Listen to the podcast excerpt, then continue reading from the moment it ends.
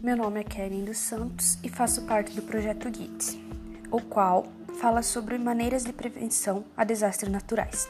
Estarei falando sobre maneiras de prevenção a tornados, uma vez que eu mesmo já ocorreu em nosso município Guaraciaba. As principais maneiras de prevenção antes de um tornado são: você deve ficar sempre atento a boletins meteorológicos e as notícias locais. Verifique a existência de densas e escuras nuvens no horizonte ou esteja atento a raios e trovões. Tenha um kit em casa com lanterna, pilhas, roupas, medicamentos, comidas não perecíveis e água potável. Caso não tenha abrigo apropriado para tornados, selecione um cômodo de sua casa que seja mais seguro. Um exemplo é o banheiro, para esconder-se na ocorrência desse fenômeno. Informe a todos os membros da família para que corram para este cômodo. Coloque objetos de valor em algum lugar seguro, principalmente os documentos pessoais. Atente-se a colocar em lugar seguro. Desligue água, gás e eletricidade. Durante o, o tornado, um, fique em um abrigo, como eu falei antes, seguro, né? Também pode ficar no porão. Na ausência de um porão, fique longe de janelas e portas de preferência no corredor, banheiro, armário, sempre no piso mais baixo da casa.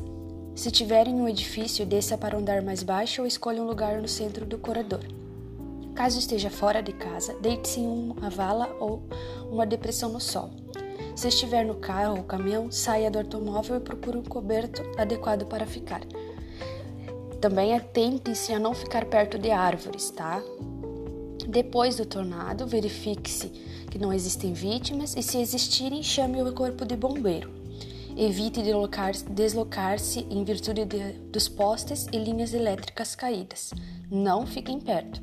Além disso, muito cuidado ao caminhar, pois pode se ferir seriamente em função da grande quantidade de entulhos e objetos pontiagudos no chão. Tome muito cuidado durante o processo de reconstrução e nesse momento, e neste momento, que ocorre a maior quantidade de acidentes.